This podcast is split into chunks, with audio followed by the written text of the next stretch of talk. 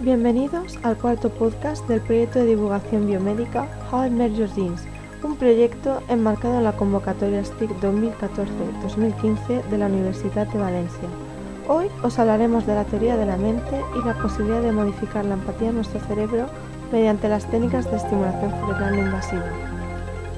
La modificación de la empatía parece propia de una película de ciencia ficción, pero lo cierto es que según los investigadores de la Universidad Ludwig Maximilian de Múnich, es posible mediante la estimulación cerebral no invasiva.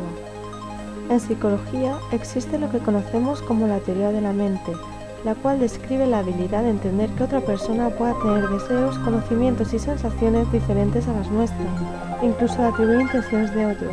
En definitiva, es la capacidad de ponernos en el lugar del otro, esta capacidad empática se desarrolla en la transición de los 3 a los 4 años y esto condiciona la manera en la que los niños entienden el mundo. Por ejemplo, para un niño menor de 3 años es imposible entender que otras personas sepan cosas que él no sabe o al revés, desconozcan otras que él sí sabe. Solo concibe una manera de percibir el mundo, la suya. Esta nueva habilidad además nos permite emitir juicios de valor que se basan no únicamente en los hechos demostrables, es decir, lo empírico, sino nuestra capacidad de análisis de la intencionalidad de otros. Por ejemplo, en el primer caso, Ana le da a Mario un vaso de té verde. Mario resulta ser alérgico y muere. En el segundo caso, Ana le da a Mario un vaso con veneno. Mario es resistente y sobrevive. Parece claro, por tanto, que en el primer caso Ana mata accidentalmente a Mario, puesto que no sabía que era alérgico. Por tanto, aunque Mario muera, diríamos que Ana no es culpable, sin embargo, para el segundo caso, Ana ha suministrado conscientemente veneno a Mario. Aunque Mario ha resultado sobrevivir, sin lugar a dudas diríamos que Ana es culpable. Para un niño menor de 3 años, las conclusiones son opuestas, ya que su opinión solo estará basada en los hechos ocurridos, es decir, si Mario muere o no. Volviendo al estudio de los investigadores alemanes de Múnich, las técnicas de neuroimagen han demostrado que es el córtex prefrontal medio posterior el encargado según la teoría de la mente, de procesar el estado mental de otros, es decir, sus creencias y perspectivas, aun cuando divergen de las nuestras.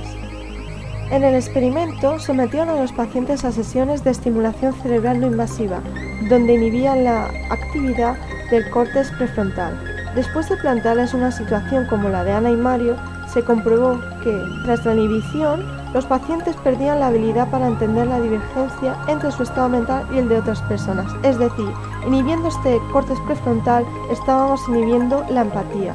Afortunadamente, los efectos de esta estimulación son temporales. Llegados a este punto nos preguntaremos, ¿cómo se puede influir sobre la actividad cerebral y en qué consiste esta técnica de estimulación cerebral no invasiva? Pues bien, esta metodología se basa en el principio de Faraday, el cual determina que una corriente es capaz de generar un campo magnético y viceversa.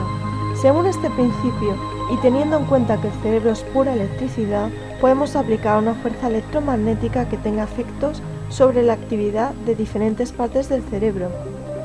A menudo la realidad supera la ficción, y es que la tecnología está avanzando a pasos agigantados, y gracias a ella también lo hace la medicina. No debemos olvidar que la ciencia y la tecnología están al servicio del desarrollo de la vida. Gracias a ellas, cada vez estamos más cerca de descubrir los misterios del cerebro humano, que sin duda supondrán para la humanidad un paso mayor que la llegada del hombre a la luna. Con esto concluimos con el podcast de hoy. Esperamos que estéis atentos a nuestras próximas novedades. Muchas gracias por seguirnos.